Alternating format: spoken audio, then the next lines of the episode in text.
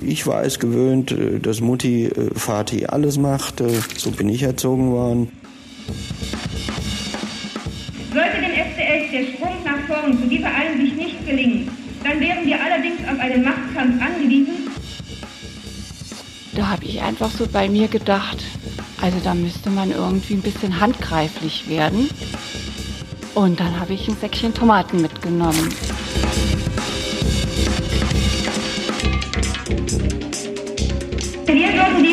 Machtkampf gewinnen, da wir historisch im Recht sind.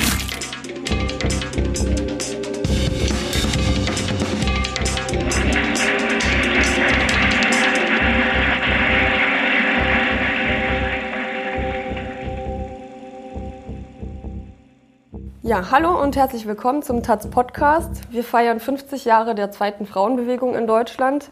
Denn vor 50 Jahren gründeten Frauen aus dem damaligen Sozialistischen Deutschen Studentenbund SDS erste Frauenräte. Als Sinnbild für diesen Aufbruch wird die Tomate verwendet, die eine SDSlerin Sigrid Damm-Rüger auf der SDS-Konferenz am 13. September 1968 in Richtung Podium warf, als dieses keinerlei Bereitschaft zeigte, die Thesen der Frauen diskutieren zu wollen. Dann eben alleine, dachten sich die Frauen, und es begann das, was wir heute als zweite Welle der Frauenbewegung in Deutschland sehen. Passierte Tomaten gibt es heute, wie in den vergangenen Tagen auch, wieder auf taz.de. Wir blicken auf die letzten 50 Jahre des Feminismus und dazu gehört auch feministischer Streit. Heute geht es um einen vergleichsweise noch recht jungen Streit, nämlich die Konflikte in und um den Queerfeminismus. Auf die Spitze getrieben wurde der Konflikt vor etwa einem Jahr. Auslöser dafür war unter anderem das Buch Beißreflexe und ein Dossier in der Emma, ein Vorwurf ist zum Beispiel, die politischen Anliegen des Feminismus werden zugunsten eines queer-feministischen Einerleis weniger berücksichtigt. Wir versuchen heute mal herauszufinden, was dahinter steckt. Mein Name ist Juliane Fiegler, ich bin Redakteurin bei der Taz und bei mir sitzt Manuela Schon, Soziologin, Aktivistin und Mitglied der feministischen Gruppe Störenfrieders. Und Faulenzer sitzt bei mir. Rapperin, Transaktivistin und Buchautorin. Herzlich willkommen. Hallo. Hallo. Genau. Ähm, ja, vielleicht wollt ihr euch selber noch kurz vorstellen, ähm, falls meine Vorstellung nicht ausreichend war. Und meine Einstiegsfrage wäre, ähm, welcher Art von Feminismus fühlt ihr euch zugehörig und warum? Oder fühlt ihr euch überhaupt einer bestimmten Form von Feminismus zugehörig? Genau, Manuela, fang doch mal an. Mhm. Ähm, ja, ich bin Manuela Schon, ich bin ähm, seit vielen Jahren feministisch aktiv. Ähm, in den letzten Jahren insbesondere zu, dem, zu den Themen Prostitution und Pornografie, also mindestens seit 2013. Ähm, über diesen Weg ähm, habe ich auch mit anderen Frauen, äh, die meine Positionen teilen, zusammengefunden, beziehungsweise wir haben auch gemeinsam Positionen entwickelt. Ähm, wir haben das Netzwerk Abolition 2014 für eine Welt ohne Prostitution gegründet und ich bin auch Mitbegründerin ähm, von Linke für eine Welt ohne Prostitution, einer basisdemokratischen Initiative innerhalb der Partei Die Linke. Ähm, und bin vor circa einem Jahr zu den Störenfrieders, dem radikal-feministischen Bloggerinnen-Kollektiv, dazu gestoßen, nachdem ich vorher schon einige Gastbeiträge dort geschrieben hatte. Und ähm, demnach ähm, verorte ich mich auf jeden Fall dem Radikalfeminismus, ähm, wobei ich dazu sagen muss, dass ich, als ich 18, 19 Jahre alt war, ähm, auch eher liberal-feministische Positionen vertreten habe, aber mit der Entwicklung einer feministischen Analyse und Theorie und auch insbesondere der Lektüre von Werken aus der sogenannten zweiten Frauenbewegung ähm, habe ich meine Position dahingehend ähm, geändert, dass ich der Meinung bin, dass der Radikalfeminismus bessere Antworten und bessere Analysen für die Probleme unserer Zeit liefert. Da können wir sicherlich noch näher drauf eingehen. Mhm, ja, sehr gerne. Aber dann erstmal die gleiche Frage an dich, Frau Lenzer. Genau, ich mache hauptsächlich Musik und ich habe so vor ein paar Jahren, also seit, ich glaube seit gut zehn Jahren mache ich jetzt so unter dem Namen Faulenzer Musik, angefangen mit so Singer-Songwriter-Musik dann kam irgendwann Hip-Hop dazu.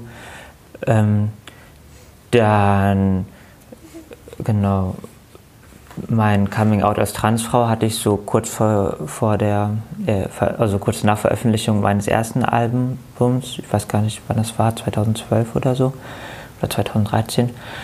Und ähm, genau, ich mache auch eben auch unter dem Namen Faulenzer schon seit ein paar Jahren so Workshops zum Thema Transmisogynie. Das ist so das Wort für Diskriminierung von Transfrauen, von Transweiblichkeiten. Und aus den Workshops ist auch hier mein Buch entstanden. Das heißt Support Your Sisters, Not Your Sisters. Dieses Wortspiel mit Cis, C-I-S. Über Diskriminierung von Transweiblichkeiten. Ähm, genau, das war irgendwie dann so eine Verschriftlichung quasi von meinem, meinen Workshops und ähm, genau, was auch durch die Workshops noch gewachsen ist, durch die Diskussionen und Inputs, die ich dadurch bekommen habe. Ich mache auch so Selbstbehauptungs- und Selbstverteidigungsworkshops für ähm, FLTI-Personen, Frauen, Lesben, Transinter-Personen. Genau, das, was ich so mache. Ähm, ja, und ich, also bisher habe ich eigentlich nur den Queerfeminismus kennengelernt und so großartig andere feministische Strömungen oder so habe ich irgendwie bisher noch gar nicht so richtig, ich gar nicht so viele Berührungspunkte damit, eher so mit mit so Einzelpersonen, die irgendwie so bestimmte Ansichten hatten oder so. Deshalb kenne ich mich da jetzt irgendwie so gar nicht aus. Also was, also ich habe mich immer diesem, also Queerfeminismus zugeordnet und kenne das eben so als eine, als eine Bewegung oder als eine Community von Menschen, die ähm, eben versucht, ähm, sich mit so eigenem Diskriminierungsverhalten, mit eigenen Privilegien auseinanderzusetzen, die versucht irgendwie untereinander irgendwie nicht ähm, diskriminierend zu sein und, ähm, und eben für eine Welt ohne Diskriminierung und Unterdrückung kämpft. Mhm.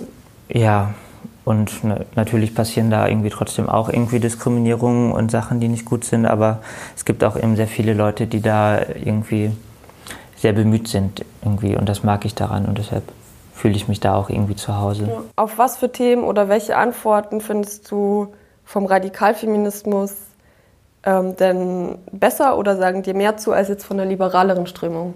Mhm. Also ich muss sagen, dass ich, ähm, als ich so 18, 19 äh, Jahre alt war, habe ich immer gedacht, als äh, Frau in einer westlichen Gesellschaft bin ich nicht wirklich diskriminiert. Also es gibt schon noch ein paar Probleme, aber es gibt schon eine relative Gleichberechtigung ähm, und habe mich dabei immer gestützt auf so Sachen wie äh, Quoten, also dass Frauen halt nicht repräsentiert genug sind in allen möglichen äh, Bereichen und dachte, das wären so die drängenden Probleme, die Frauen haben. Ähm, damals war äh, mein Bewusstsein darüber, wie, zum Beispiel, wie weit verbreitet zum Beispiel Gewalt gegen Frauen ist, ähm, sehr gering. Ähm, und das kam erst mit der Zeit. Also zum Beispiel war meine, eine meiner extremsten Politisierungen einmal, ähm, da fühle ich mich immer sehr daran erinnert, wenn ich äh, zur Gründung der autonomen Frauenbewegung äh, Dinge nachlese. Ähm, meine Erfahrungen innerhalb ähm, einer linken Partei. Ähm, da habe ich das erste Mal tatsächlich Sexismus kennengelernt und gemerkt, dass es doch nicht immer mit Kompetenz äh, alles zu erreichen ist, sondern dass man als Frau doch ähm, sehr viele Diskriminierungen erlebt, weil man eine Frau ist. Ähm, und dann über die, den Kachelmann-Prozess bin ich zum Thema sexuelle Gewalt gegen Frauen gekommen. Das war damals ein Aufruf, der über die Mädchenmannschaft geteilt worden ist, die ich damals noch sehr viel gelesen habe.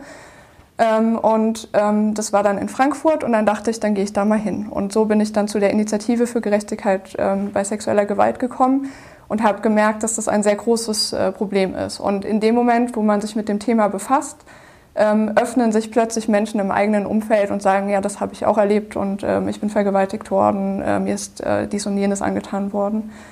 Ähm, und über diese Schiene bin ich dann ähm, relativ bald auch zum Thema Prostitution gekommen, weil ich habe auch Hartz-IV-Beratung ehrenamtlich gemacht, zehn Jahre lang, ähm, und hatte dann Fälle von äh, rumänischen Roma und türkischen Bulgarinnen bei mir in der Beratung, die aus existenzieller Not sich prostituieren mussten. Und habe dann gedacht, dann schaue ich mir mal an, also irgendwie in Wiesbaden, wo ich wohne, ähm, da ist Prostitution irgendwie nicht wirklich sichtbar. Ähm, und ich dachte, es gibt halt ein kleines Laufhaus und noch einen äh, Stripclub irgendwie und das war's. Und dann habe ich halt bei meinen eigenen Recherchen festgestellt, ähm, dass es ähm, Also ich habe da mal so eine Gesamtprostitutionsmarktanalyse gemacht, dass es mehr als 1000 prostituierte Frauen in meiner Stadt gibt, von 280.000 Einwohnerinnen. Und da habe ich gedacht, oh, das ist aber ein bisschen merkwürdig, dass ich davon nichts mitbekommen habe.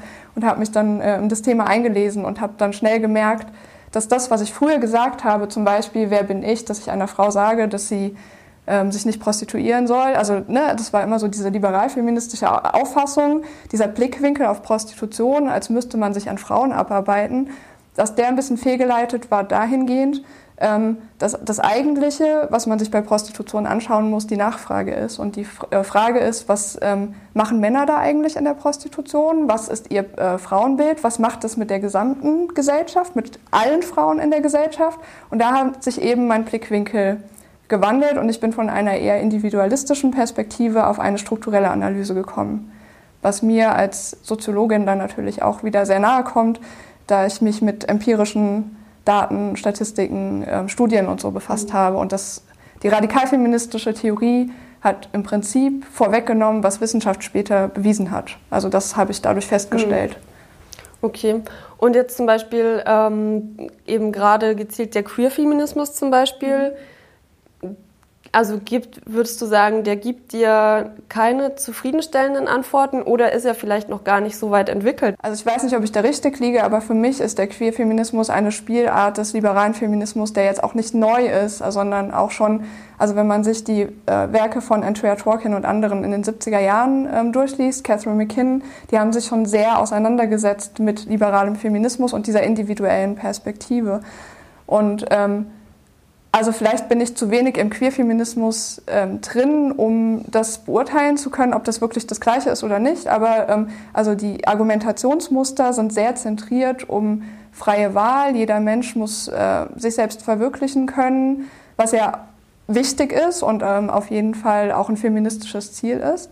Was aber in meinen Augen eben diese strukturelle Analyse außen vor nimmt. Also da wird nicht gefragt, also da wird gesagt, es muss eine freie Wahl für Entscheidungen geben und es wird nicht gefragt, wie frei kann in einer Gesellschaft, die patriarchal organisiert ist, eine Wahl überhaupt sein.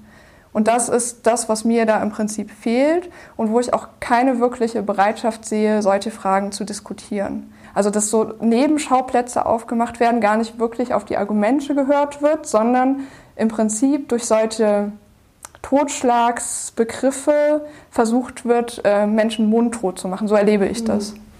Okay. Ähm, Frau Lenzer, wie siehst du das? Wie ist die Community im Queer-Feminismus aus deiner Sicht? Naja, also äh, ich bin da ja, also hauptsächlich deshalb, weil ich mich da ja weitestgehend irgendwie in queer-feministischen Räumen wohlfühle oder mit queer-feministischen Leuten wohlfühle. Und ich glaube eben deshalb so aus den Gründen, die ich gerade gesagt habe, ne, weil ich denke, dass da ähm, viele Leute so sehr bemüht sind, irgendwie, irgendwie nicht zu diskriminieren und sich zu reflektieren und eben einmal so eben so für eine bessere Gesellschaft irgendwie kämpft und dabei eben auch irgendwie versucht, irgendwie das eigene Verhalten irgendwie zu hinterfragen oder sowas oder irgendwie eben sich auch zu sensibilisieren für Themen wie, wie Rassismus oder Transfeindlichkeit oder so Klassismus über so andere Sachen, die mhm. ich irgendwie auch voll wichtig finde. Ähm, also genau. Würdest, ja. Ähm, des, also deshalb, ähm, deshalb ähm, bin ich da ja auch so, so aktiv und, und trotzdem ist es natürlich auch eine Szene, wo, wo Leute sind, die ja auch nicht irgendwie außerhalb der Gesellschaft aufgewachsen sind, ne, sondern wo wir auch irgendwie und dann also so Scheiße mitbekommen haben und so irgendwelche Vorurteile oder Diskriminierungsverhalten sowas gelernt haben, ne? Und deshalb gibt es so irgendwie den Kram, den es so sonst überall in der Gesellschaft gibt, irgendwie diese ganzen Diskriminierungsformen und irgendwie Scheißverhalten, gibt es ja in der Szene auch irgendwie, ne? Und ähm, also so mundtot gemacht werden oder irgendwie sowas. Ich wüsste jetzt nicht, ob ich das jetzt so, also ich habe natürlich auch schon mal irgendwie Diskussionen oder Gespräche erlebt, die, die nicht gut liefen, wo man sich nicht gut zugehört hat oder so oder wo, man, wo Leute Kritik irgendwie so ähm, abgewehrt haben, ohne jetzt so richtig darauf einzugehen oder sowas. Ich weiß jetzt nicht, ob ich das jetzt so speziell so dem Queerfeminismus zuordne oder ob es da eben passiert wie, wie in anderen Kreisen auch irgendwie, dass, dass Leute irgendwie kein gutes Gesprächsverhalten haben oder nicht so kritikfähig sind oder so. Ich, ich glaube nicht, dass ich das so, so auf eine Szene so konzentrieren kann oder so. Aber dann, ist, aber dann zerfließen die Szenen ja auch. Ne? Es ist ja auch jetzt nicht so abgegrenzt, dass es ist Queerfeminismus und das ist irgendwie was anderes, irgendwie so, ich weiß. Mhm. Deshalb, deshalb fällt es mir jetzt vielleicht auch schwer zu sagen, genau, ja. das, das, gehört dahin, aber nicht irgendwie im, in anderen feministischen Sachen oder in, in irgendwelchen anderen linken Räumen oder so. Ja. Und ähm, würdest du dem zustimmen, was Manuela gesagt hat, dass zum Beispiel so ein Blick für strukturelle Probleme sozusagen da nicht gibt oder weniger gibt? Ich kenne zumindest Leute, die sich damit irgendwie viel auseinandersetzen oder so, die, die eben auch irgendwie so SoziologInnen sind oder so oder das studieren und, und da sehr interessiert sind. So, ne, deshalb würde ich hm. sagen, wahrscheinlich gibt es da Leute, die da voll viel Plan haben und, und andere vielleicht, die da das, das weniger so irgendwie bedenken oder so. Ja. Ein Totschlagargument, was man eventuell hört, wenn man eben sich ähm, ja, als Radikalfeministin sozusagen positioniert, ähm, ist dann zum Beispiel auch äh, Transphobie sozusagen. Mhm. Ähm, ja, vielleicht kannst du, kannst du uns noch mal kurz erläutern, äh, sehr kurz ähm, in ein, zwei Sätzen, was eigentlich Radikalfeminismus jetzt wirklich ähm, für dich ähm, ist. Mhm weil ähm, ja, mich würde interessieren, ähm, ob, ob du das zum Beispiel dann als transphob ähm, wahrnimmst, ähm, weil ich kann es mir eigentlich nicht vorstellen. Ähm, genau, aber das würde mich interessieren. Mhm. Ähm, ja, direkt das heiße Eisen zu Beginn. Ja. äh, vor ein paar Jahren wäre es das Thema Prostitution. Ja. Also Radikalfeminismus bedeutet ja von seinem Wortsinn hin Radix von der Wurzel. Also ist jetzt nicht irgendwie mit gemeint, was man glauben könnte, extrem krasser Feminismus oder was weiß ich was, sondern einfach äh, eine Sichtweise von der Wurzel. Und ähm, ich glaube, das, wo der größte Unterschied liegt und wo dann auch diese Konflikte aufkommen, ist, ist die Frage, wie definieren wir Frau? Ähm, wie sehen wir die Unterdrückung der Frau in der Gesellschaft. Ähm, und die radikalfeministische Analyse bedeutet die Tatsache, dass man eine Frau ist, ähm, also schon von Geburt an führt zu einer Diskriminierung in einer patriarchalen Gesellschaft, weil das alles, wovon aus gedacht wird, das männliche Prinzip ist. Ähm, und das bedeutet, egal ob eine Frau, also Intersektional, äh, Intersektionalität ist auch im Radikalfeminismus ein ganz wichtiges Konzept, aber es wird dort anders verwendet. Es wird halt gesagt, es gibt Frauen, die sind diskriminierter als andere. Aber egal, ob du arm oder reich, ob du jung oder alt, ähm, ob du schwarz oder weiß, also was auch immer du bist, Frauen als soziale Klasse erleben die gleiche Unterdrückung in einer patriarchalen Gesellschaft. Ähm, und der Konflikt, ähm, aus dem dieser Transphobie-Vorwurf äh, erhoben wird, ähm, rührt daher, dass es unterschiedliche Vorstellungen oder unterschiedliche Definitionen dafür gibt, was eine Frau ist. Und nun kann ich das nachvollziehen, insbesondere dann, wenn man selber ähm, ähm, zum Beispiel äh, transgender ähm, oder transsexuell ist, dass das als Affront aufgefasst werden kann. Ähm, würde mir wahrscheinlich als Betroffene auf der individuellen Ebene genauso gehen. Ähm, aber mir fehlt dann so ein bisschen die Bereitschaft, sich ähm, das theoretisch anzugucken, was wir eigentlich sagen. Also, ähm, dass man halt sagt, ähm, es gibt ähm, Sex, also wenn man nach den englischen Begriffen geht, das biologische Geschlecht und es gibt Gender, die sozialen Geschlechtererwartungen oder Geschlechterrollenerwartungen, die eine Gesellschaft an Menschen hat. Und diese, dieses Gender ist ähm, unterdrückend, weil es Frauen in eine bestimmte Erwartungshaltung presst. Mhm. Und wenn Frauen sich der nicht fügen, dann werden sie dafür bestraft und wenn sie sich erfügen, werden sie es auch. Also Frauen werden gehasst, weil sie Frauen sind. Ähm, und wenn wir natürlich ähm, Frau anders definieren und sagen, ähm, auch das biologische Geschlecht, Geschlecht ähm, ist sozial konstruiert und ähm, das ist nicht feststehend, ähm, dann haben wir eine ganz, einen ganz anderen Ansatz, auf Gesellschaft zu gucken. Und ähm, ja, wenn halt diese Bereitschaft fehlt, sich diese Analysen anzuschauen, dann wird daraus schnell ein Vorwurf, ihr akzeptiert Transfrauen nicht als Frauen oder Transmänner nicht als Männer. Ähm, und die Frage ist ja, das kann durchaus ähm, in Transphobie sich äußern. Ähm, aber es muss es nicht. Also es gibt, also wie soll ich das erklären? Also es kann so gesehen werden, dass ich die Diskriminierungen, die Transpersonen ohne Zweifel erleben in unserer Gesellschaft, weil sie eben nicht dem männlichen Bild oder dem weiblichen Bild entsprechen, ähm, negiere, sage, die gibt es gar nicht und alle Transpersonen sind irgendwie böse und wollen nur in Frauenräume und wollen äh, äh, diese Räume nutzen, um äh, gewalttätig gegenüber Frauen zu werden. Das wäre eine Sache, die ich nicht unterstützen würde. Oder ich kann mir halt anschauen und sagen, was meinen die eigentlich und ähm, wie ist diese Analyse eigentlich gemeint. So. Und ich glaube, dass da so ein bisschen Unaufrichtigkeit besteht ähm, und zu viel Reflexe, ähm, dass dann ganz schnell irgendwas untergeschoben wird. Also ich glaube, ähm, dass es Kämpfe von Transpersonen gibt, die auch Radikalfeministinnen ohne Probleme unterstützen können und auch tun. Ähm, aber andere, wie zum Beispiel die Frage nach ähm, der Auflösung oder der, der Freigabe von äh, hart erkämpften Frauenräumen, zum Beispiel für Transfrauen, dass wir da nicht auf einen Nenner kommen können, weil wir einfach ein anderes Konzept oder eine andere Definition von Frau haben. Okay. Möchtest du darauf direkt antworten? Sonst ich, hätte ich auch eine ähm, hinführende Frage sozusagen. Ich auch gerne fragen. Was wäre denn deine Definition von Frau sein? Oder von Mann sein?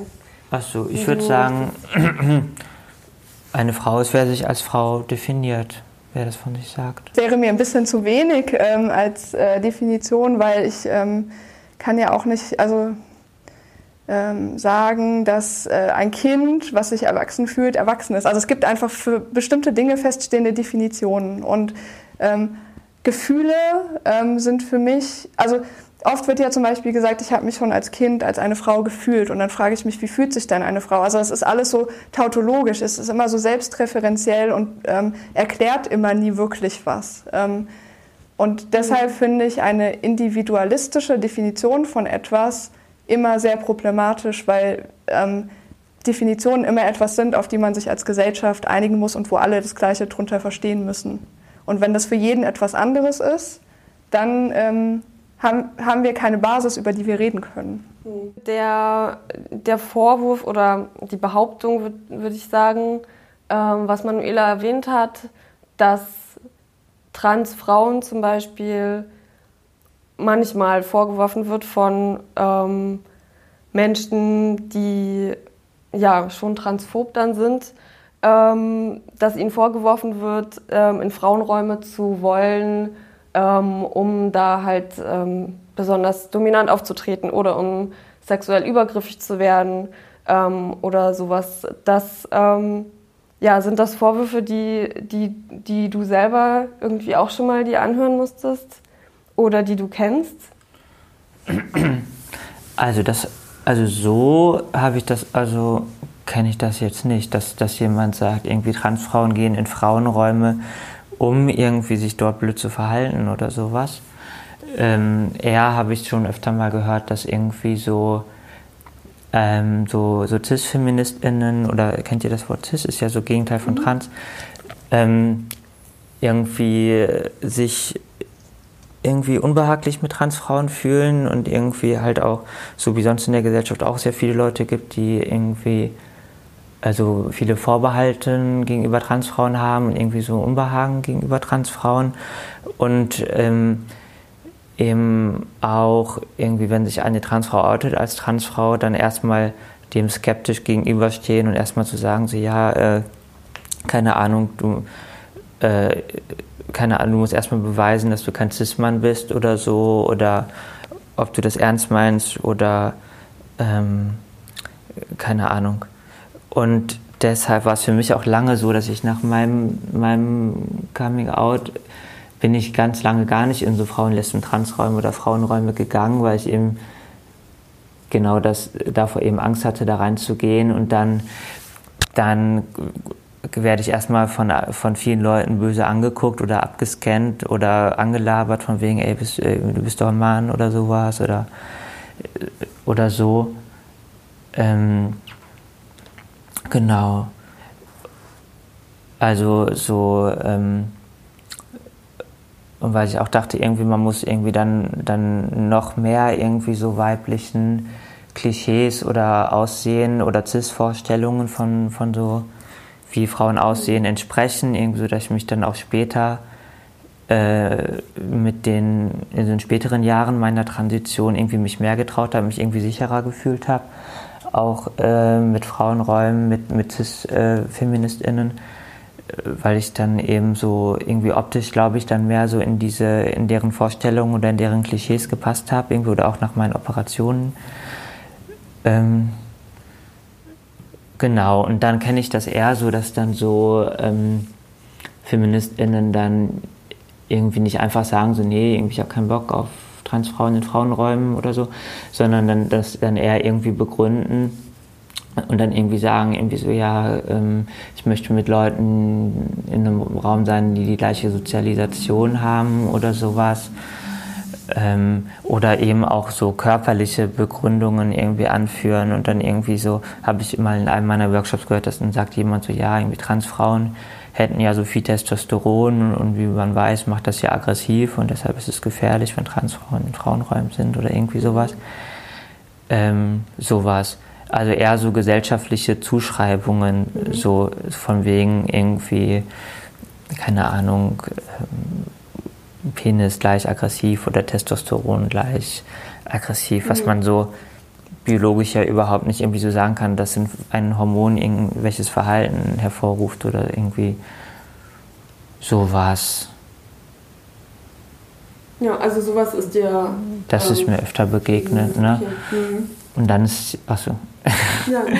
Und dann ist es ja auch so, dass so, ähm, ist es ja so, dass ich immer mehr Frauenräume halt auch öffne ne? und und sich damit auseinandersetzen oder sich dann irgendwie Frauen-Sternchenräume oder Frauen-Lesben-Transräume, Transinterräume nennen.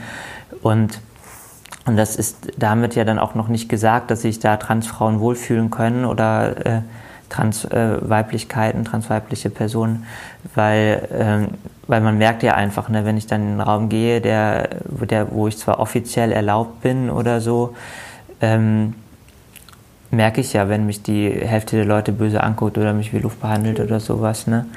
Und ich glaube, das geht vielen Transfrauen auch irgendwie noch mehr, je mehr so, desto mehr sie irgendwie nicht so in deren Klischees passen oder so. Oder mhm.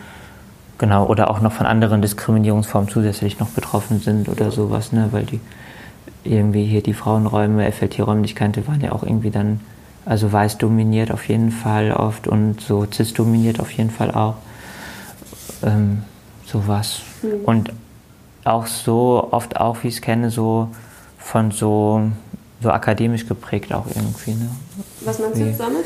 Dass so die Art, wie ähm, geredet wird oder äh, sehr so eine, oft so eine akademische Sprache ist, die ja auch irgendwie Leute ausschließt oder so. Oder mhm. äh, dass Leute nicht so ähm, naja gut, da reinkommen mhm. können oder so. Oder, oder Gespräch. Gespräch folgen, aber auch irgendwie vielleicht so, ähm, also dann Respekt davor haben oder, oder sich irgendwie so, ähm, keine Ahnung, dass das so zu dieser Szene Coolness gehört irgendwie und mhm. manche dann denken so, hm, okay, dann bin ich ja nicht so die ähm, passe ich nicht so hier ins Bild oder in die Gruppe rein ja. oder so und hänge dann lieber mit, mit Leuten ab, mit denen es äh, aus vielen Gründen besser passt oder so. Ja. Okay.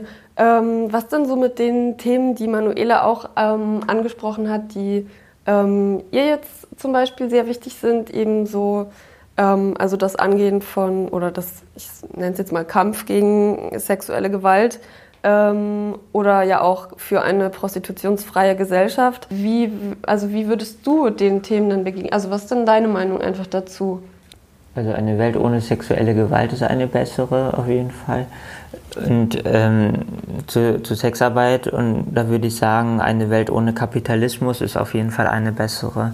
Also eine Welt ohne irgendwie einer Arbeit für Geld nachgehen zu müssen und ähm, ja, das, da, dafür möchte ich gerne kämpfen mhm. oder so. Und, und dann, also so für eine Welt ohne Lohnarbeit und Kapitalismus und Ausbeutung. Und jetzt so, so in dieser kapitalistischen Gesellschaft, irgendwie, wo viele Leute irgendwie, irgendwie so, naja, also da, da kenne ich eben das auch irgendwie auch irgendwie viele Trans-Menschen irgendwie in der Sexarbeit tätig sind und ein paar kenne ich eben auch in Berlin. Und äh, auch wenn ich mich jetzt selber da noch nicht so ähm, beschäftigt habe mit, ähm, außer dass es mir manchmal begegnet, wenn ich irgendwie auf der Straße gefragt werde, ob ich Sex für Geld anbiete oder sowas, weil ja, okay, weil ja auch viele, also Transfrauen eben auch viel in der Sexarbeit mhm. tätig sind, ne? ähm, kenne ich das eben von, von GenossInnen, die die SexarbeiterInnen sind oder dann vielleicht zum Beispiel da auch organisiert sind, ähm, gewerkschaftlich, zum Beispiel in der FAU, der Freien ArbeiterInnenunion oder so, und da eben eher da, so wie ich das verstanden habe, dafür kämpfen, ähm, naja, für gesellschaftliche Anerkennung und Respekt, also Sexarbeit als, als Arbeit zu sehen und ähm, genau da, da ihren, ihren Arbeitskampf führen, auch für dann gute Arbeitsbedingungen mhm. und so, ne? Okay. Genau, und, und darin habe ich sie dann auch äh, unterstützt irgendwie, ne? Und dann auch mal bei einer Demo geholfen, die Flyer zu verteilen oder mhm. sowas, ne? Okay.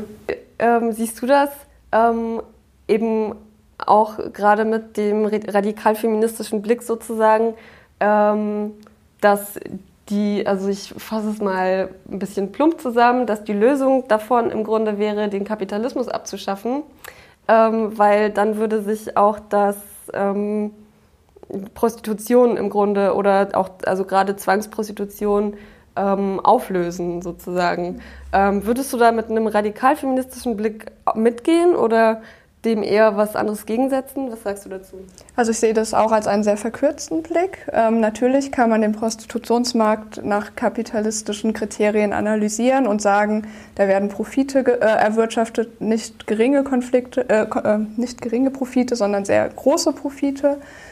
Ähm, aber ich glaube, wir kommen über, um die Geschlechterkomponente nicht herum zu sehen, ähm, wer kauft, äh, also wer sind die Konsumenten, nämlich äh, fast ausschließlich Männer, selbst wenn es einen wachsenden Markt der Nachfrage an mann-männlicher Prostitution gibt oder auch eben an Transpersonen in der Prostitution, sind die Käufer fast ausschließlich Männer. Da müssen wir halt hinschauen. Ne? Also warum gibt es Prostitution? Wer sind äh, diejenigen, die es nutzen?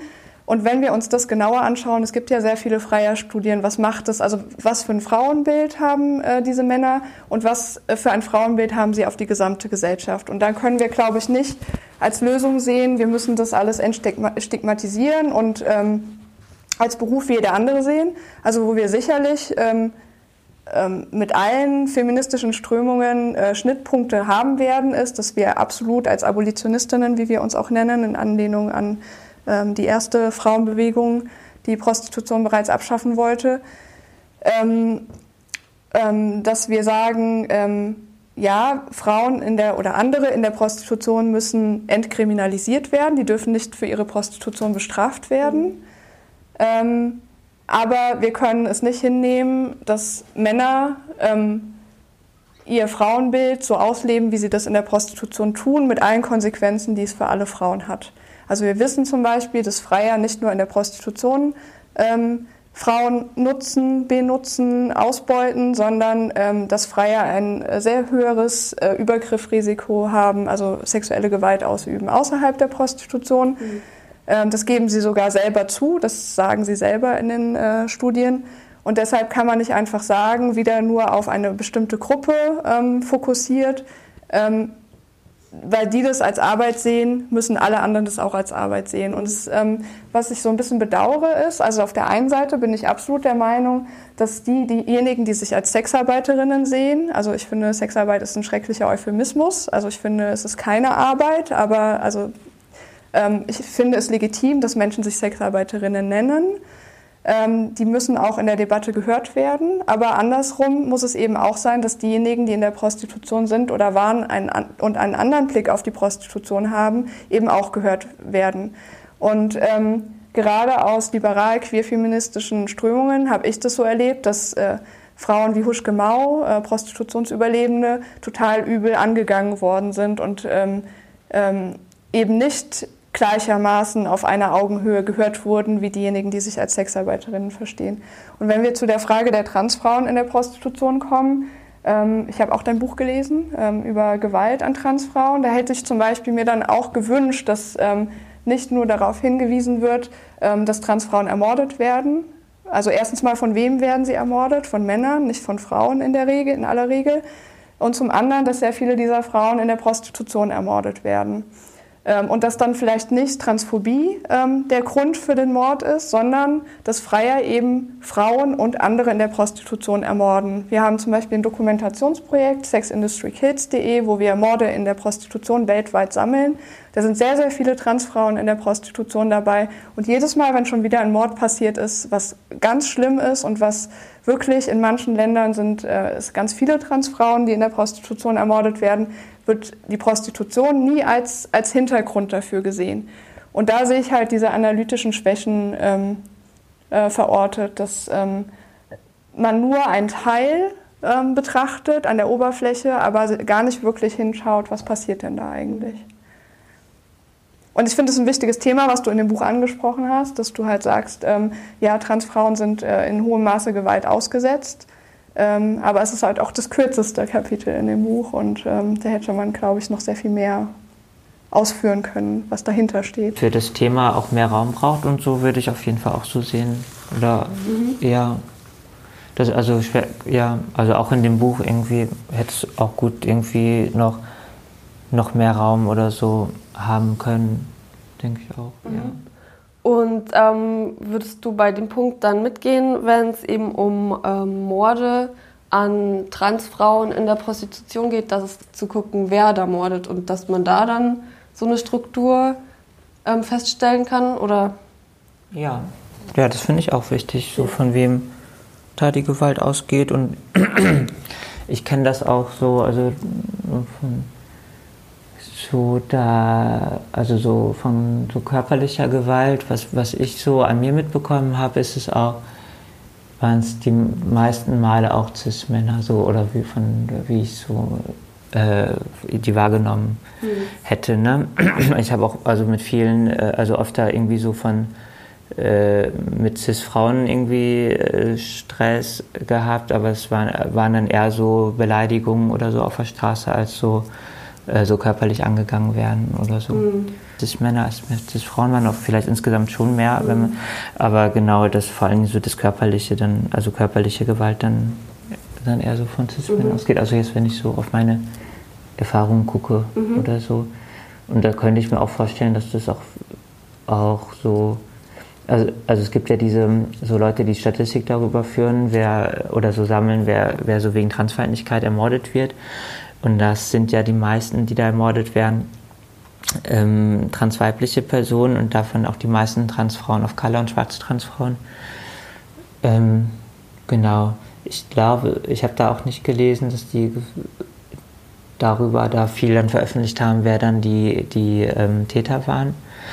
Ähm, genau, aber deshalb könnte ich es mir auch gut vorstellen, hm. dass das Männer waren. Okay. Und da glaube ich eben, ähm, würde ich auch nicht sagen, so dass da irgendwie so der einzige Grund dafür irgendwie Transmisogynie ist oder eben Transfeindlichkeit, ähm, aber auch nicht ähm, irgendwie Sexismus, sondern das ist ja eben auch ein äh, Zusammenwirken von so verschiedenen Diskriminierungsformen. Also wenn man von verschiedenen Diskriminierungsformen betroffen ist, dann, ähm, naja, dann wirkt das ja auch irgendwie zusammen und macht ja auch irgendwie das äh, wie Leute irgendwie mich sehen. Ne? Also wenn ich irgendwie so als Frau von Sexismus betroffen bin und als Transfrau eben von Transfeindlichkeit, von Transmisogynie oder von Klassismus und so, dann macht das alles zusammen ja auch, wie Leute mich bewerten oder ob Leute mich sehen und denken, sie könnten mich im Bus einfach begrapschen oder mich schlagen oder mich beleidigen, weil ich in der Gesellschaft einen so niedrigen Status habe, dass ich mich sowieso nicht wehren kann, irgendwie, dass ich sowieso irgendwie bei Polizei oder so nichts reißen kann oder irgendwie da ähm, genau dem ausgesetzt sein muss oder so. Mhm. Ja, also ich glaube, das Kernproblem ist, dass ähm, ich auf jeden Fall sehe, dass im Queerfeminismus sehr viel Analysearbeit in Bezug auf verschiedene Unterdrückungssysteme ähm, geleistet wird. Mhm. Und das ist ja auch nicht falsch. Also, dass es äh, Unterdrückung nach rassistischen Kriterien, nach klassistischen, nach sexistischen und so weiter gibt. Ähm, aber auch da ist, glaube ich, der Blick einfach ein anderer. Also ähm, äh, der Queerfeminismus oder der Liberalfeminismus reklamieren gerne die Intersektionalität für sich, aber eigentlich ist das Konzept ja schon älter und es wurde einfach gesagt, ja, Frauen als soziale Klasse werden unterdrückt, aber die arme Frau, die schwarze Frau äh, und so weiter, die alte Frau und so weiter, die werden halt nochmal auf eine besondere, also da kommt zu der Unterdrückung als Frau eben noch eine andere Unterdrückung dazu. Ähm, aber es war nie losgelöst von dieser ähm, Komponente Frau. Und heute wird das so abgelöst. Also es wird sehr, sehr viel individualisiert und es wird sehr, sehr viele verschiedene Unterdrückungsmechanismen isoliert voneinander betrachtet. Während wir eigentlich davon ausgehen, und das kann man historisch eigentlich, also Gerda Lerner hat das in ihrem Buch Die Entstehung des Patriarchats ziemlich gut äh, geleistet, dass man sehen kann, dass all diese Unterdrück Unterdrückungsmechanismen, ob Sexismus, Rassismus, Klassismus etc., eigentlich aus der patriarchalen Struktur herrühren. Ähm, und dass ähm, da kommen ja auch diese innerlinken Debatten sehr häufig so an ihre Streitpunkte. Ähm, ist der Sexismus äh, der Nebenwiderspruch neben dem Hauptwiderspruch äh, Kapitalismus, also den wir erstmal abschaffen müssen, dann verschwindet der Sexismus von alleine. Mhm. Ähm, wir drehen das so ein bisschen um aus der historischen Komponente und sagen, wenn wir das Patriarchat abschaffen, dann ist alles andere mit weg. Aber wenn wir den Kapitalismus abgeschafft haben, ist der Sexismus und der Frauenhass noch lange nicht weg. Mhm. Also es gab auch in vorkapitalistischen Strukturen gab es bereits Frauenhass. Mhm. Ähm, und das ist im Prinzip, glaube ich, der Unterschied. Ähm, mhm. Dass ich glaube, wir schon sehr viele Berührungspunkte da haben, aber der Blick von oben nochmal ein anderer ist. Also verschiedene Unterdrückungssysteme nebeneinander versus Unterdrückungssysteme, die aufeinander aufbauen. Mhm. Wie würdest du das sehen, dass im Grunde das Patriarchat ähm, ja im Grunde das Übel ist, ähm, vielleicht sogar anstatt oder noch vor dem Kapitalismus sozusagen. Ich weiß gar nicht, ob ich das so irgendwie. Ähm, also ich würde es, glaube ich, irgendwie gar nicht so sagen, irgendwie das Patriarchat ist irgendwie das Hauptübel oder der Kapitalismus oder irgendwie so also ich, also ich bin gegen den Kapitalismus und gegen das Patriarchat und gegen, äh, gegen und, also Diskriminierungsformen irgendwie wie Rassismus und, ähm, und sowas gegen Unterdrückungsformen überhaupt. Und ich weiß nicht, von meinen FreundInnen, die sich auch so im Queerfeminismus verorten, kenne ich es eigentlich auch nicht so, dass da jemand sagt, irgendwie, ich äh, setze mich nicht mit Sexismus auseinander oder mit Rassismus, weil äh, ich, äh, wartet erstmal, bis das Patriarchat abgeschafft ist oder so und dann, dann ist das auch schon, der, der Rest auch schon in Ordnung oder so. Sondern ja, auch eher, dass, dass da Leute irgendwie also versuchen irgendwie das mitzu, also auch gegen Sexismus kämpfen oder gegen Rassismus und gegen Kapitalismus auch oder so. Ich weiß gar nicht, ob man da irgendwie sagen muss, irgendwie das eine ist so das, das Wichtigere oder ob man das so getrennt voneinander sehen kann oder so. Hm.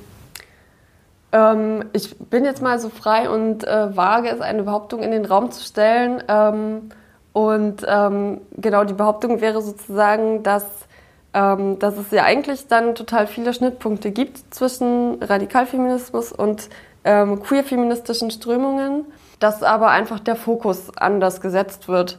Ähm, Genau, habe ich jetzt so den Eindruck, beziehungsweise ist die Behauptung, die ich jetzt so in den Raum stelle. Ähm, würdet ihr sagen, ja, das, das ist wahrscheinlich ähm, das Ding und es geht dann halt immer, wenn es um den Streit in und um den Queerfeminismus geht, ähm, geht es ähm, um die Fokuslegung ähm, bei den unterschiedlichen feministischen Strömungen? Ich glaube, auch das Ziel ist ein anderes. Ähm, also natürlich, ähm, es gibt Schnittpunkte und auch ähm, Überschneidungen in den Analysen. Aber während das Ziel des Radikalfeminismus ist, die Befreiung der Frau ähm, aus den patriarchalen Strukturen, ähm, ist das Ziel des Queer- und Liberalfeminismus eher die Selbstermächtigung in den Strukturen.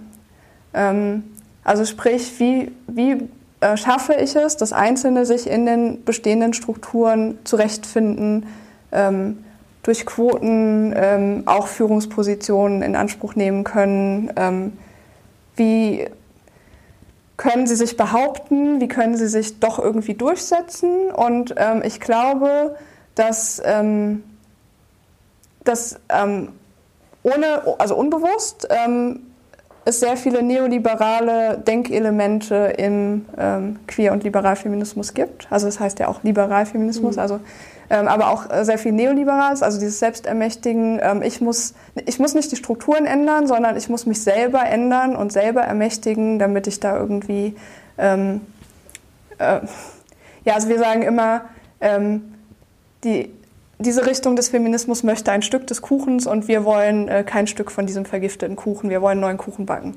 Also das ist im Prinzip mhm. so, was das Ziel ähm, betrifft, ähm, dass wir halt sagen, ähm, uns geht es nicht darum, in gleicher Weise zu partizipieren, sondern wir wollen eigentlich die Gesellschaft so dermaßen verändern, dass es eigentlich schon ähm, ähm, nicht mehr in diesen Strukturen möglich ist, sondern wir brauchen was komplett mhm. Neues. So.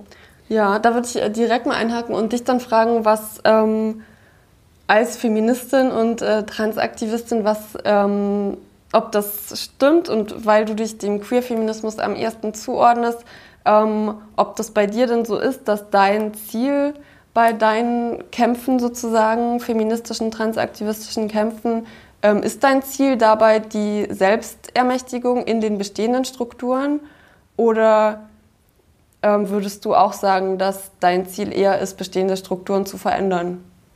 Ich würde sagen beides.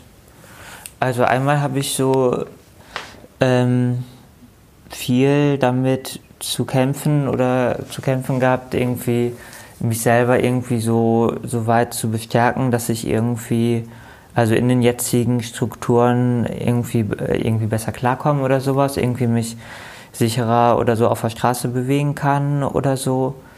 Ähm, und dazu gehörte eben auch so Selbstermächtigung oder auch sowas wie Selbstbehauptungstraining, Selbstverteidigungssachen und, und, ähm, und äh, meine Workshops und so. Ähm, und mit meiner Musik möcht, möchte ich auch viel irgendwie, irgendwie Leute bestärken, die Diskriminierungserfahrungen machen irgendwie äh, und hoffe, dass irgendwie Leute dadurch irgendwie so ähm, selbst äh, selbstbewusster werden oder irgendwie dann auch ähm, ja so ne also da, deshalb will ich einmal sagen so die, die Selbstbestärkung irgendwie oder so Empowerment wie man sagt so ist ja auch ist mir sehr wichtig. Und ich mag aber auch diesen Slogan ich weiß nicht ob ihr den kennt let's be careful to each other so we can be dangerous together.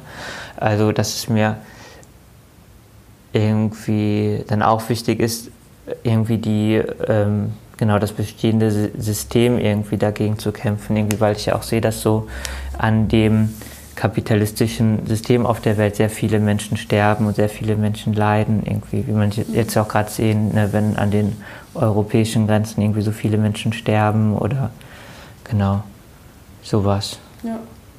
Ich weiß nicht. Also ich glaube, das ist so, bei vielem, was wir so gesagt haben, habe ich so ähm, auch irgendwie äh, ich glaube, gar nicht so große Unterschiede wahrgenommen, was, was so deine Ansichten waren oder die Ansichten, die ich so von mir oder von Freundinnen so aus dem Queerfeminismus irgendwie wie kenne, aber irgendwie das, was du zu so Frauenräume und Transfrauen und so gesagt hast, das habe ich so einerseits irgendwie, konnte ich dem irgendwie nicht so folgen und äh, aber ich habe irgendwie ähm, hatte ich den Eindruck, dass das auf jeden Fall irgendwie da, wo, dass du meintest, da gibt es irgendwie große Unterschiede zum Queerfeminismus. Irgendwie und, und das ist eben bei mir für mich ein sehr wichtiges Thema. Also auch so eine, also auch in meinem Buch eine sehr, eine zentrale Forderung, dass es irgendwie, ähm, dass Transfrauen so als selbstverständlichen Teil des Feminismus akzeptiert werden und dass, ähm, dass die Frauenräume, die FLT-Räume irgendwie äh, also sicherer gemacht werden, irgendwie für transweibliche Personen. Ähm, genau.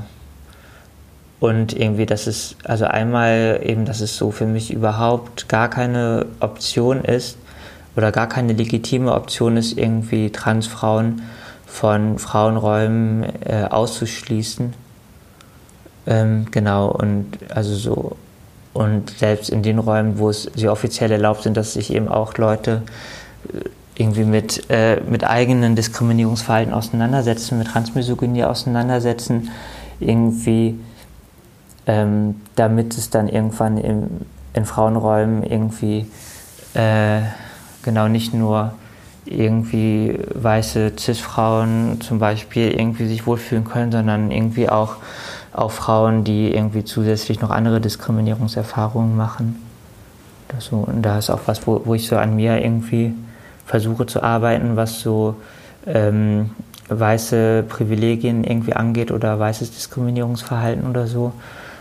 Ähm, genau, also sowas. Und das für, das für mich ein sehr wichtiges Thema. Und ich merke, ich könnte irgendwie nicht mit, ähm, mit Menschen irgendwie zusammenarbeiten, die irgendwie nicht akzeptieren, dass eine Transfrau eine Frau ist oder dass, dass, ich, dass ich eine Frau bin. Irgendwie. Das ist für mich so quasi das äh, Basic oder also so ein, also ein sehr wichtiges Basic irgendwie, um irgendwie mit Menschen äh, irgendwie mich verbunden fühlen zu können oder ja. so. Ähm ähm, man muss aber auch sehen, dass ähm, Transpersonen keine homogene Gruppe sind, also dass nicht alle Transpersonen dieselben Positionen dazu haben. Also gerade was die Frage Gender angeht, also ich zum Beispiel würde den Begriff Cisgender für mich total ablehnen, weil die Definition dessen, als Frau geboren und sich mit dieser Geschlechterrolle identifizieren, ähm, nicht meinem Erleben entspricht. Also die Erwartungen, die ähm, in einer patriarchalen Gesellschaft an eine Frau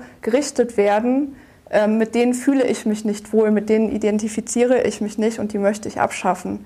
Ähm, und deshalb ähm, ist schon alleine diese Definition für mich nicht zutreffend, aber trotzdem muss ich mich ständig, genauso wo, wie du, dich darüber ärgerst, dass du, äh, dass andere sagen, du bist keine Frau, muss ich mich darüber ärgern, dass ich sage, ich bin aber auch keine Cis-Frau. Also bitte, wenn andere es für sich beanspruchen, ähm, nur so genannt zu werden oder bezeichnet zu werden, wie Sie das möchten, dann muss das für mich auch gelten. Also weil ich ein anderes Konzept von Gender habe, ähm, kann ich mich mit diesem nicht anfreunden. Also das, das ist schon mal so der eine Punkt. Der andere Punkt ist, dass ähm, du ja auch in deinem Buch schreibst, dass ähm, du eine weibliche Sozialisation hast. Ich glaube schon, dass du in vielem, was du schreibst, recht hast. Ähm, dass ähm, deine Sozialisation eine andere ist wie die eines, also was du als Cis-Mann, der sich damit auch, ähm, also der nicht hinterfragt, dass er ein Mann ist, ähm, ähm, unterscheidet, weil ähm, durch bestimmte Sachen, also zum Beispiel ähm, wird ja oft gesagt, ähm, äh, ein, ein, Junge, der lieber mit Puppen spielt und so weiter, der entspricht nicht der Geschlechterrolle ähm, und deshalb werden an ihn irgendwelche Sachen herangetragen aus der Gesellschaft oder Diskriminierung oder wird als, äh, als Mädchen bezeichnet oder was weiß ich was. Ähm, also das glaube ich schon, dass das auf jeden Fall ein, äh, eine absolute Berechtigung und Legitimation hat, dass du das so benennst. Aber trotzdem ist diese Sozialisation eine andere wie die eines Mädchens, was mit weiblichen Genitalien geboren wird und von vornherein den Hass der Gesellschaft auf Frauen zu spüren bekommt.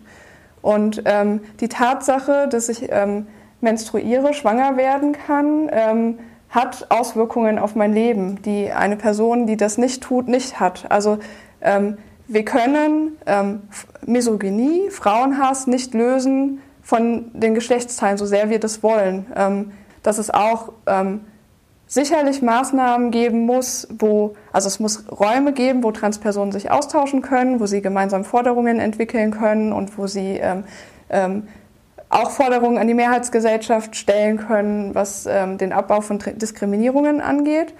Aber ich glaube, dass es einen Schritt zu weit geht, zu fordern, dass alle Frauenräume, die hart erkämpft wurden, ähm, freigegeben werden, ähm, mit den Ergebnissen, die wir teilweise haben, dass zum Beispiel auf Ladyfesten Menstruationsworkshops abgesagt werden müssen, weil ähm, Transfrauen sagen, damit sind sie diskriminiert, weil sie nicht menstruieren können. Also dürfen alle Frauen, die menstruieren, nicht mehr über ihre, ihre Menstruation ähm, und die damit verbundenen Beschwerden reden.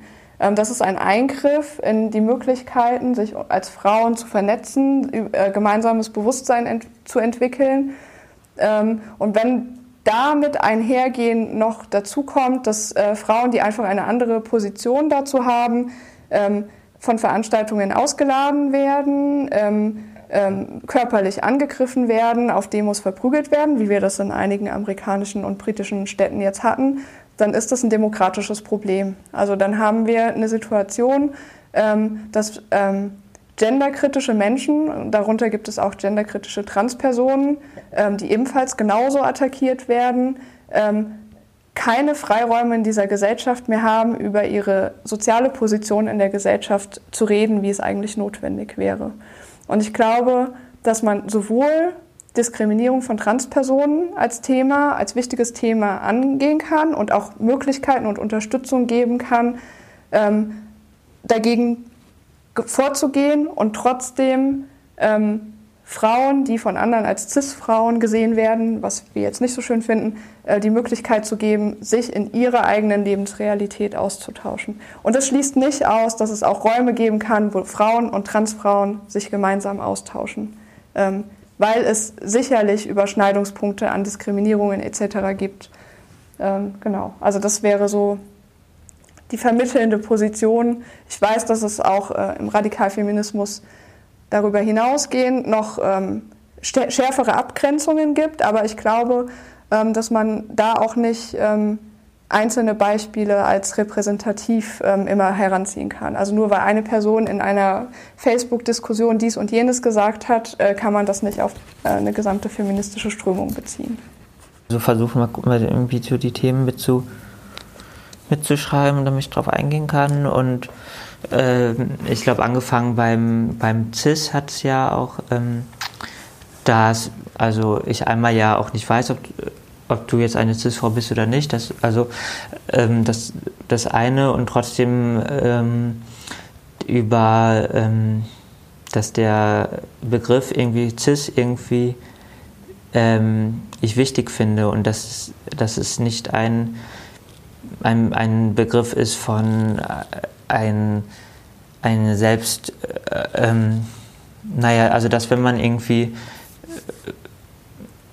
dass es wichtig ist, so einen Begriff zu haben, der irgendwie für Menschen ist, die eben nicht trans sind, irgendwie, weil irgendwie sowas wie schwul, hetero oder irgendwie sowas, weil wenn es das nicht gibt, dann, dann hat man halt so die Trans-Menschen oder äh, und die an und die anderen und die anderen sind dann irgendwie so scheinen dann also als das Normale.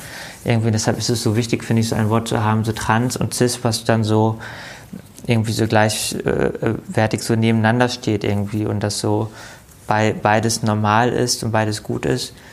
Ähm, genau das normal ist dass es eben Transmenschen gibt und cis Menschen und ähm, Genau, es gibt, sonst ähm, wird ja auch manchmal gesagt, so, ähm, also manchmal so Cis-Frauen oder so Cis-Menschen fühlen sich eben mit, mit so einem Begriff wie, wie Cis auch nicht wohl, weil, weil sie äh, dann, dann auch irgendwie manchmal sagen, da geht so damit einher, ähm, sich mit eigenen Privilegien auseinandersetzen zu müssen oder, oder so ein eigenes Privilegiertsein irgendwie zu sehen.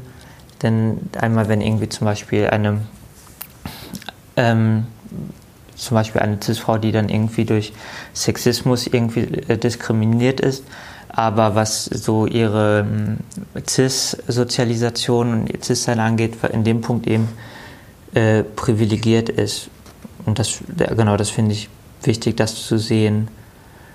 Ähm, genau, eben auch irgendwie so eine Bereitschaft dafür zu haben, sich mit so eigenen Privilegien irgendwie so da auseinandersetzen auseinanderzusetzen. Es wird manchmal auch dann gesagt, irgendwie, dass zu Cis-Frauen dann so sagen, so ich äh, benutze lieber Begriff biologische Frau.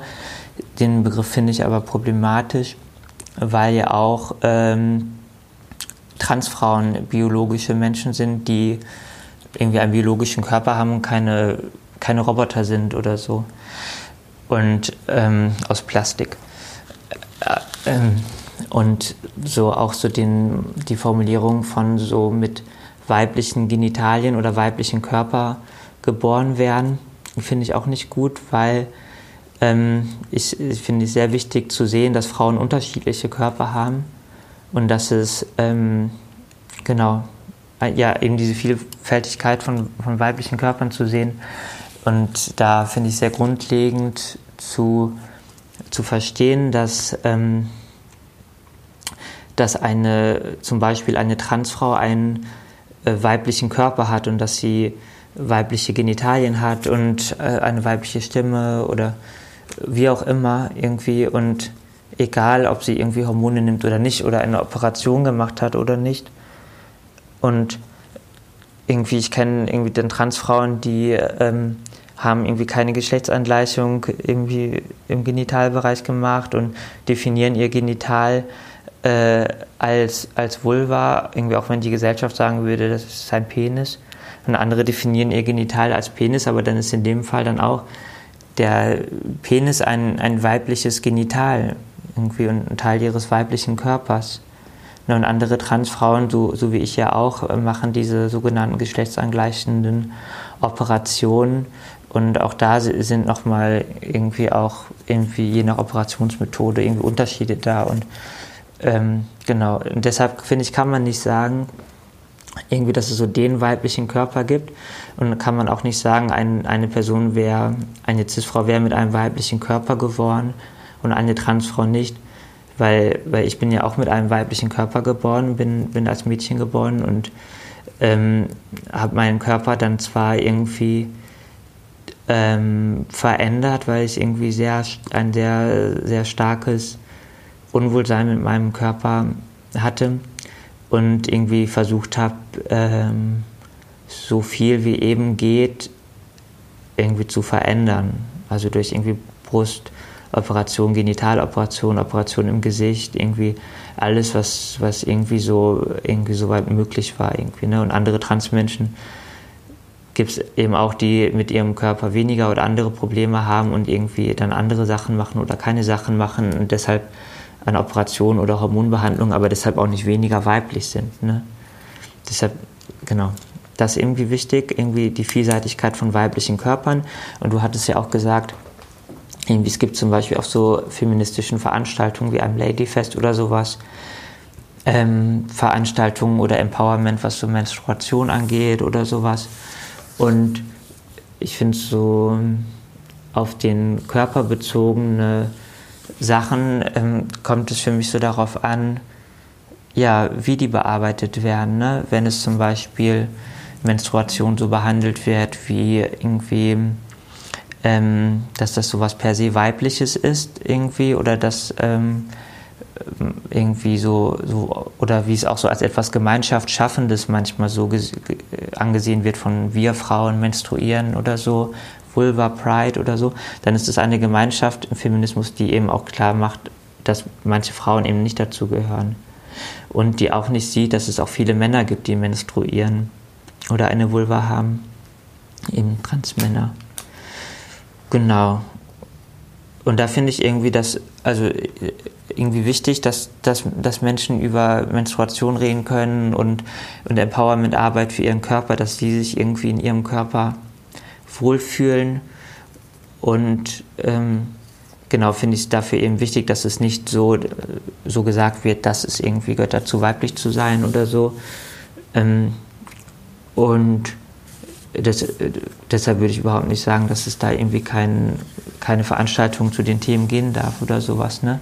Ich finde, man kann sehen, dass, ähm, dass es viele Menschen gibt, viele Transpersonen, die sich mit für die Menstruation irgendwie auch nochmal aus anderen Gründen ein schwieriges Thema ist. Ähm, zum Beispiel, also das kenne ich von transmännlichen, von, von nicht-binären Transpersonen, von transweiblichen Personen auch, die aus unterschiedlichen Gründen, für die das ein sensibles Thema ist und die da es vielleicht auch dann anders thematisieren würden, als es irgendwie so Cis-Menschen unter sich, also Cis-Frauen unter sich irgendwie so dann thematisieren. Und ähm, da finde ich es, also ich finde, da, da ist es, reicht es vielleicht auch manchmal einfach schon irgendwie so in der Runde irgendwie zu fragen, ob es gerade für alle okay ist, irgendwie da irgendwie näher drüber zu reden oder sowas. Das würde ich zum Beispiel einfach mit Themen machen, wo ich weiß, das ist nicht für für alle Menschen gerade so ein einfaches Thema. Zum Beispiel, wenn ich jetzt über Gewalt reden würde oder Gewalterfahrungen oder irgendwie sowas, würde ich auch erstmal kurz fragen, wie passt gerade für alle, wenn ich weiß, irgendwie, hier gibt es auch andere Leute, die die Erfahrungen haben und die, ähm, die das vielleicht nicht, nicht immer gerade so, so aushalten können oder so. oder auch wenn es auf so feministischen Veranstaltungen zusätzlich auch irgendwie ähm, empowernde Angebote für Transpersonen gibt, fände ich dann auch gut, was so die Gesellschaft sagt, wie, wie eine Frau zu sein hat oder sowas, wenn ich es richtig verstanden habe. Und Stereotype, ja. Ja, voll.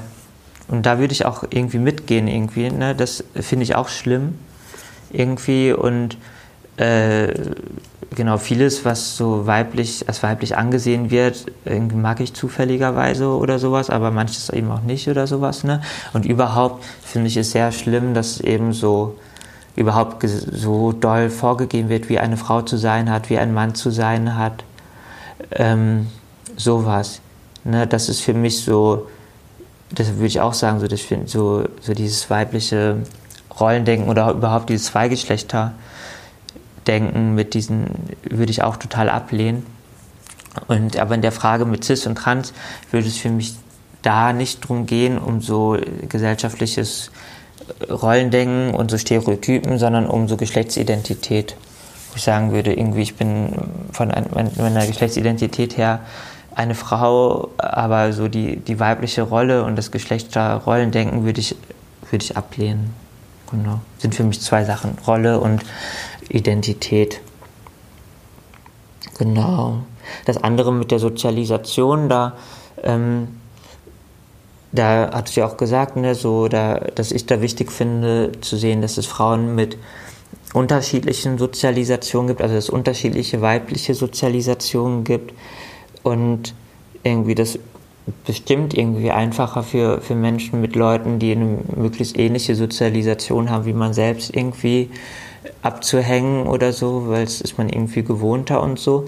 Und gleichzeitig finde ich das auch, aber auch problematisch, so in Frauenräumen, FLT-Räumen, ähm, weil, weil es dann, dann doch eine sehr, oft leider eine sehr einheitliche Gruppe ist von so, keine Ahnung, Feminismus vielleicht dann so weißen Cis-Frauen aus, aus äh, bürgerlichem Hause oder wie man so sagt, keine Ahnung. Ne? Und dass irgendwie ja auch unter Cis-Frauen Frauen irgendwie unterschiedliche Sozialisationen haben und irgendwie anders aufwachsen, wenn du irgendwie so als schwarze Person in Deutschland aufwächst oder mit armen Eltern aufwächst, als mit reichen Eltern oder irgendwie sowas. Ne? Und ähm, dann genau da und eine Transfrau hat natürlich eine ganz andere Sozialisation, ein Transmädchen, als irgendwie ein Cis-Mann oder ein Cis-Junge, ne? weil du ja so von klein auf schon irgendwie werden den Mädchen ja den Trans also dann irgendwie so ver quasi verboten, irgendwie so ein Mädchen sein zu dürfen oder ähm, sehr so dahin gedrängt, irgendwie zum Beispiel irgendwie so männlich gelesene Klamotten anzuziehen oder irgendwie, irgendwie so zu sein, wie sie nicht sind und und das wird von manchen FeministInnen irgendwie so als Privileg angesehen, aber und nicht als Gewalt, die den Kindern angetan wird. Und da finde ich es so, so schrecklich, irgendwie zu sehen, wie es so vielen Transmädchen geht, die irgendwie so scheiß Eltern haben, die es nicht, nicht akzeptieren oder in der Schule so viel Gewalt und Diskriminierung erleben, die irgendwie weder von Mädchen noch von Jugendlichen irgendwie akzeptiert sind und ähm, Mobbing erleben und äh, sowas und immer nur mitbekommen, sie sind falsch, sie sind anders, irgendwie sie dürfen nicht sie selbst sein und in der, äh, in der Pubertät haben, es haben ja viele Transpersonen ja ein sehr starkes Unbehagen mit ihrem Körper, auch nicht alle Transpersonen, ne, aber viele eben schon und, und da gibt es eben auch so wenig irgendwie das ähm, Aufklärung und Unterstützungsangebote für Transjugendliche oder für Transkinder. Weil man kann ja in dem in frühen Altern schon so viel auch machen, dass es Transkindern besser geht. An, an Hormonbehandlung, an so pubertätstoppenden Sachen irgendwie. Ähm, oder auch Austauschmöglichkeiten für Transkinder und Transjugendliche zu schaffen. Oder so empowernde Mädchenarbeit, die eben Transmädchen auch einschließt oder irgendwie Trans, Transkinder und Transjugendliche. Und, und viele werden irgendwie ausgeschlossen von ihren Familien nach dem Coming Out oder aus Freundinnenkreisen und so. Und deshalb so, es ist es ist einfach so ein, ein, also man erlebt, also viele Transkinder und Jugendliche erleben sehr, sehr viel Gewalt auch vor ihrem Coming Out, ne? Und wenn dann, und dann ärgert es mich manchmal, wenn irgendwie eine, eine Cis-Frau irgendwie sagt, so, ähm, ich wäre irgendwie männlich sozialisiert aufgewachsen, weil so sie als Cis-Frau das irgendwie auch gar nicht irgendwie verstehen kann, was das heißt, irgendwie so transweiblich sozialisiert zu sein oder so, so Transmädchen aufzuwachsen. Und eine Cis-Person kann vielleicht auch gar nicht verstehen, dass es irgendwie, wie es ist, sich irgendwie, ähm, naja, äh, Transfrau zu sein oder wie es ähm, diese äh, Identität zu haben, die in, so eine Geschlechtsidentität zu haben, die, die irgendwie nicht in das ähm, Gesellschaftsbild passt, vom, wenn dein Körper anders gelesen wird als deine Geschlechtsidentität. Das ist ja, wenn ich da mal kurz einhaken darf, genau das, was ich gesagt habe. Also das erkenne ich total an. Und ich glaube, ähm, dass wir das definitiv äh, nicht nachvollziehen können. Aber ich würde halt auch sagen, ist es genau andersrum. Äh, genauso auch ähm, andersrum. Also dass ähm, das, was ihr als CIS-Frauen definiert, auch eine bestimmte Lebensrealität haben, die ihr in gewisser Weise nicht nachvollziehen könnt als Transfrauen, Transmädchen weil die Lebensrealität, die Lebenserfahrungen in der Phase eine andere sind. Und das war eigentlich genau mein Punkt, dass es Möglichkeiten geben muss, dass diejenigen, die die gleichen ähm, Erfahrungen, die gleichen Sozialisationsmechanismen erleben, auch die Möglichkeit haben, sich unter sich darunter auszutauschen. Ähm, und das ist ja auch der Punkt, wenn, also ich bin ja nicht, ich fühle mich ja nicht ausgeschlossen, wenn sich äh, ähm, Frauen aus ähm, Elternhäusern, die nicht Akademikerhaushalte sind, ähm, in einem Workshop zusammentun und äh, darüber diskutieren, was das für Implikationen, für ähm, Probleme im alltäglichen Leben mit sich bringt. Oder wenn Mütter sich in einem Workshop über ihre, von mir aus auch alleinerziehende Mütter, sich darüber austauschen, ähm, was sie da tagtäglich erleben oder auch rassistisch, ethnisch diskriminierte Frauen, ähm, die darüber in einem Workshop sich austauschen, ähm, ist halt mein Unverständnis darüber, wie man ähm, einer bestimmten Gruppe ähm, untersagt, ähm, ihr müsst euch jetzt öffnen, ihr müsst jetzt andere, die diese Lebenserfahrung, diese bestimmte ähm, nicht teilen, damit einschließen oder, wie ich es eben in dem Beispiel genannt habe, dass ein Workshop gar nicht stattfinden darf, weil er die Gefühle von Transpersonen, das war die Begründung, verletzt. Also dass überhaupt über Menstruation auf einem Ladyfest gesprochen wird. Und da hört dann mein Verständnis so ein bisschen auf. Also dass man halt sagt, ja, ähm, viele Räume für viele unterschiedliche Lebenssituationen, aber das bitte für alle und gleiche Maßstäbe einfach für alle. Und wenn Frauen ähm, ohne Transfrauen über das, was sie erlebt haben, sich austauschen wollen, dann müssen sie die Möglichkeit dazu haben. Und wenn sie dann in eine transphobe Ecke dafür gestellt werden oder es ihnen untersagt wird, ähm, sie finanzielle Förderung entzogen bekommen und so weiter, dann ist das in meinen Augen ein sehr großes Problem, auch insbesondere für feministische Arbeit.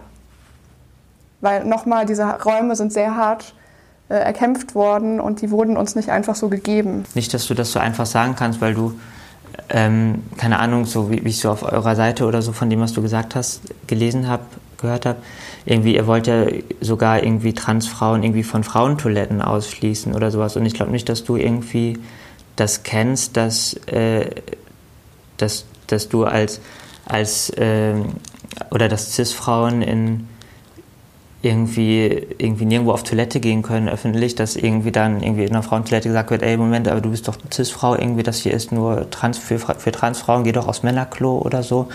Oder dass in, in allen möglichen irgendwie Frauenräumen erstmal darüber diskutiert werden muss, ob die überhaupt für Cis-Frauen offen sind oder so, weil das Normale ist, dass die für Transfrauen offen wären oder sowas. Deshalb so umgedreht, finde ich, kannst du das gar nicht sagen, dass es für dich kein Problem wäre, weil du das ja auch gar nicht kennst. Ähm, ja, kann ich aber sofort was zu sagen. Ähm, die Tatsache, dass es in bestimmten Lokalitäten ähm, eine Öffnung gab oder eine Umwandlung von geschlechtergetrennten Toiletten in Unisex-Toiletten, führt dazu, dass Frauen in meinem Umfeld, die sexuelle Gewalt erlebt haben, diese Räumlichkeiten meiden müssen, dass ihnen im Prinzip öffentlicher Raum genommen wurde, ähm, weil sie aufgrund ihrer Gewalterfahrung ähm, es nicht, also sie, sie können dort nicht hingehen. Ähm, wenn sie ähm, damit rechnen müssen, ähm, zum Beispiel einen Penis sehen zu müssen, wenn sie halt eine ähm, schwer traumatisierende Gewalterfahrung gemacht haben. Und ich finde, das Problem ist ein wichtiges, was du ansprichst.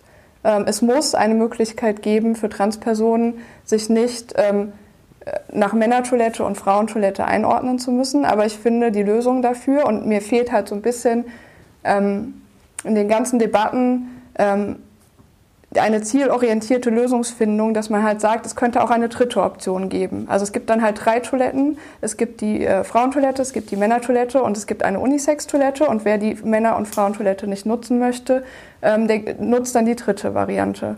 Ich weiß, dass das auch ähm, für jemanden, der sagt, ich bin eine Frau, ich möchte die Frauentoilette nutzen, keine schöne Lösung ist. Das ist mir bewusst. Ähm, ich kann aber auch darauf hinweisen, dass zum Beispiel im Jutz Mannheim wurde das versucht mit der Unisex-Toilette und es wurde ganz schnell wieder abgeschafft, ähm, weil es eben zu sexuellen Übergriffen gekommen ist. Durch Männer, also ne? nicht durch Transpersonen, sondern durch Männer. Es ähm, gibt ja auch Transmänner, ne? Also, ja, ja. also du kannst nicht sagen Trans Männer, also wenn, dann musst du hm. Cis-Männer sagen, sonst sprichst du ja Transmännern ab. Dass das stand Männer jetzt sind. da nicht drauf, es stand äh, männliche Übergriffe. Ja. Ähm, und das ist natürlich ein Problem. Also wenn, wenn ich ähm, durch eine Lösung, die eigentlich niemanden diskriminieren soll, ähm, eine Gruppe von Menschen aus öffentlichen Veranstaltungen, aus Cafés und so weiter dann nicht mehr zu meinen, meiner Zielgruppe zählen kann, weil sie aus persönlichen Gründen oder wie auch immer ähm, diese Räume dann meiden muss, dann ist das für mich keine zufriedenstellende Lösung. Und ähm, aus so etwas dann ein Vorwurf der Transphobie, ähm, wenn man einfach nur versucht, allen gerecht zu werden, herzuleiten, finde ich dann auch einfach nicht fair und nicht gerecht. Also man kann es einfach nicht vom Tisch wischen, dass es dann äh, Personen gibt, die einfach ausgeschlossen sind. Also eigentlich sagt man ja, man möchte niemanden ausschließen, man möchte dafür sorgen, dass alle irgendwie inkludiert sind. Ähm, aber dadurch werden eben Ausschlüsse produziert. Und das finde ich nicht hinnehmbar aus einer feministischen Perspektive, dass Frauen ein Stück ähm, vom öffentlichen Raum genommen wird. Also Cis-Frauen speziell, weil Transfrauen willst du ja sehr viel Raum nehmen, ne? sogar die Frauentoilette oder Frauenräume, FLT-Räume sind ja auch Frauen.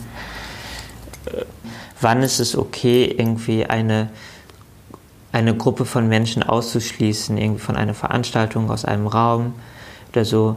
Und ähm, ich finde es legitim, wenn eine Gruppe ausgeschlossen wird, irgendwie so, wenn eine diskriminierte Gruppe eine privilegierte Gruppe ausschließt, irgendwie das, das kann sehr wichtig sein und legitim zum Beispiel für, für Empowerment oder ähm, ne, sowas. Irgendwie da gibt also wenn zum Beispiel ähm, keine Ahnung gesagt wird irgendwie heute ähm, keine Ahnung Skate-Workshop für, für Frauen, für FLT, da sind, wo heute Cis-Männer ausgeschlossen sind oder oder hier in Berlin gab es dann ja auch irgendwie schon, schon ein paar Mal dann ein Festival für, für Black POC-Personen, wo dann weiße Personen ausgeschlossen sind ähm, und so weiter. Ne? Und umgekehrt find, finde ich, ist ähm, das eben nicht legitim irgendwie. Ne?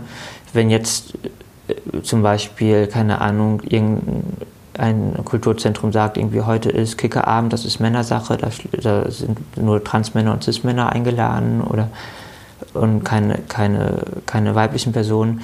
Oder auch wenn gesagt wird, eben, wenn, wenn von, eben von cis-privilegierten Frauen gesagt wird, irgendwie heute schließen wir irgendwie alle Transfrauen aus oder sowas. Genau. Das finde ich nicht gut. Und so, ähm,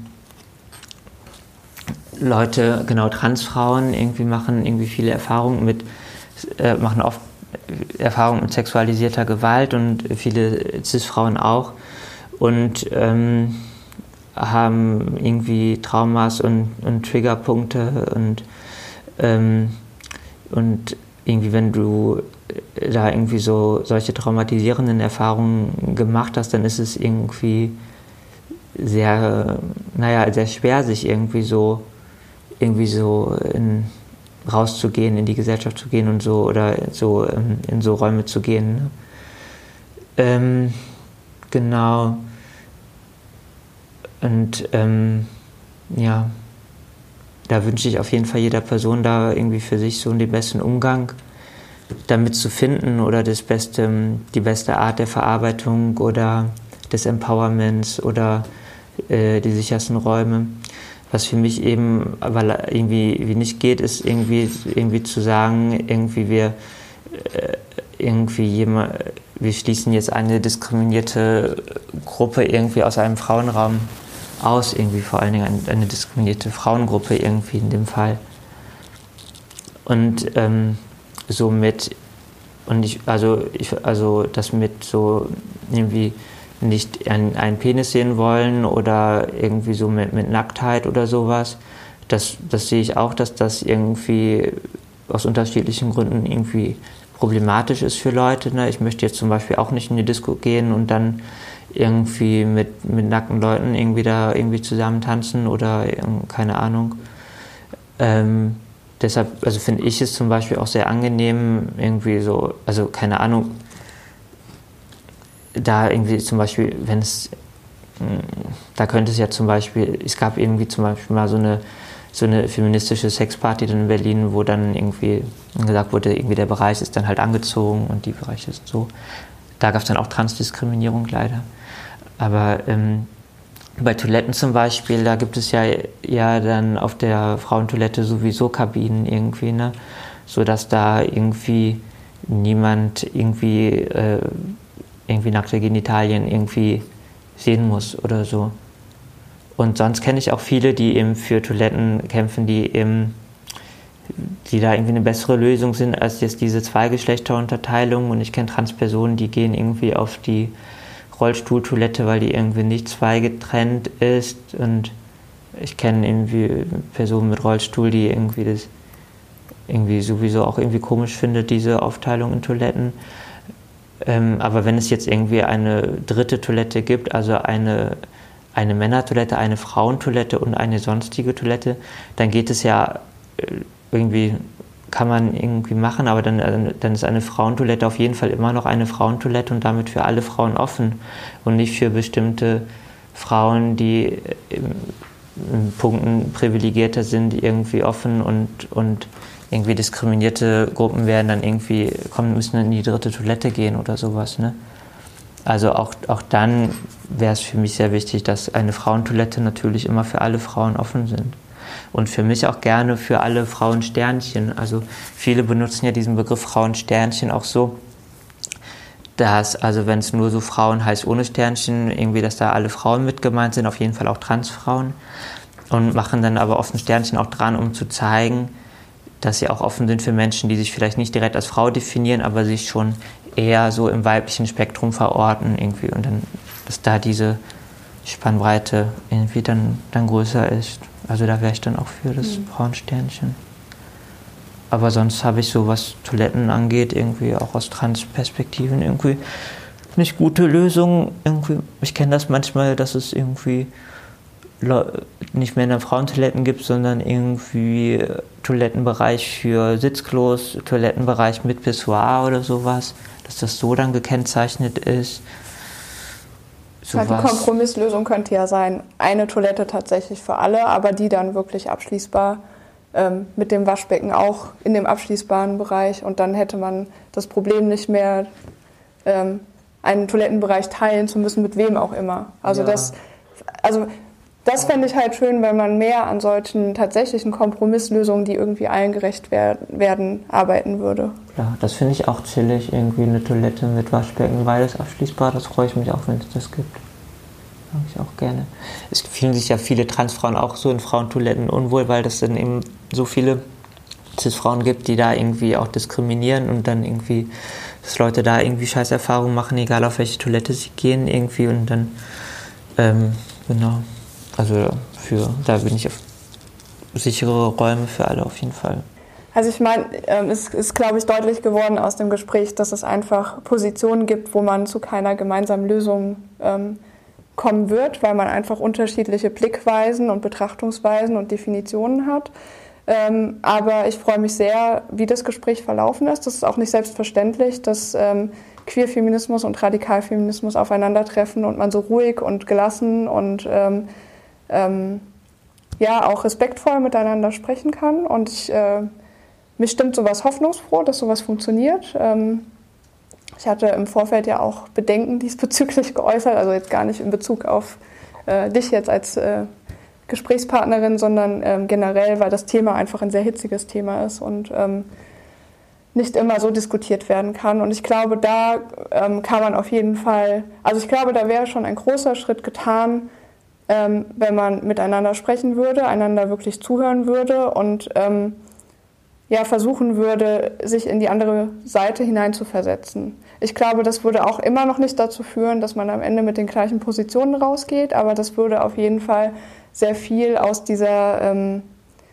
ähm, ja, unschönen Situation herausführen, dass, ähm, was weiß ich, in sozialen Medien kritische Kommentare, die nicht die eigene Meinung widerspiegeln, einfach gelöscht werden, ähm, also Debatten quasi unterbunden werden, ähm, dass nur die eigene Position zugelassen wird, dass ähm, im Prinzip ähm, ja fast schon Dogmen aufgestellt werden, was man sagen darf und was nicht und was bestimmt, ob man eine Feministin sein darf oder nicht. Ähm, also das würde ich mir wünschen und es wäre schön, wenn ähm, dieses Gespräch hier ähm, vielleicht ein solches Symbol auch aussenden könnte, dass es ähm, möglich ist. Nichtsdestotrotz ähm, würde ich mir generell wünschen, dass ähm, es mehr Rückbesinnung auf unsere feministischen Wurzeln gäbe, wobei mir auch bewusst ist, dass ein Blick auf eine sogenannte erste und zweite Frauenbewegung auch ein sehr westlicher und ein ahistorischer ähm, Blick ist, weil es immer schon Frauenbewegungen gegeben hat und natürlich auch nicht nur ähm, in der West, sogenannten westlichen Welt, also dass es natürlich auch in anderen Teilen der Welt sehr viele feministische Bewegungen gegeben hat und gibt.